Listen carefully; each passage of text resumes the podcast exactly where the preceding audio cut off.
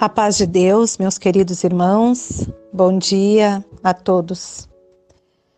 Em meio a tanta inquietação, é tão bom pararmos um pouquinho para meditarmos na palavra de Deus, né? Por isso eu gostaria de compartilhar com vocês um texto que encontramos no livro de Atos dos Apóstolos, no capítulo 16, versículos 22 até o 34.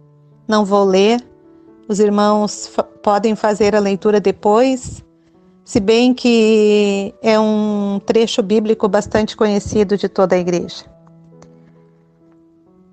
Sobre a prisão de Paulo e Silas.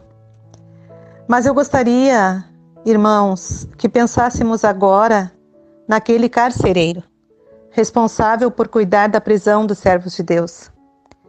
Depois de certificar-se de que os os prisioneiros estavam fortemente acorrentados, ele foi dormir.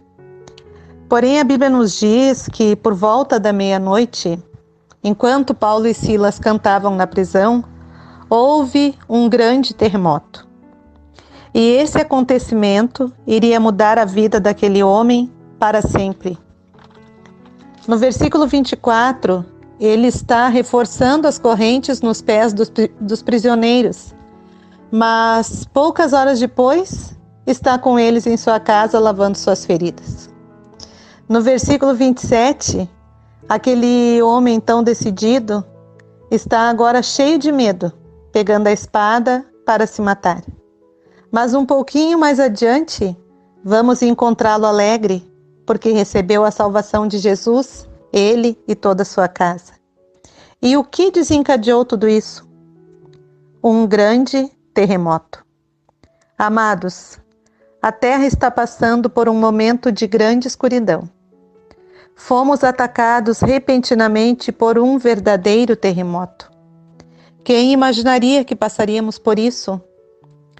Peçamos a Deus que Ele nos ajude a entender que ficaremos todos bem, como disse o apóstolo Paulo.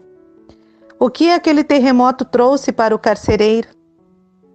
Trouxe salvação, alegria, coragem, esperança.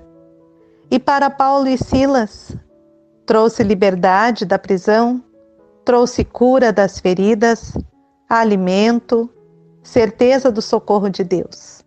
E para nós, o que nós poderemos aprender ao passarmos por tudo isso? Que o Senhor não mudou, ele continua sendo Deus ele tem todo o controle. Como disse um pregador, ele ainda está sentado no trono. Aleluia, glória a Deus. Aproveitemos esse terremoto para desfrutarmos de horas preciosas na presença de Jesus. Na hora exata, ele vai agir. Podemos confiar. Um grande abraço. Em nome de Jesus. Amém.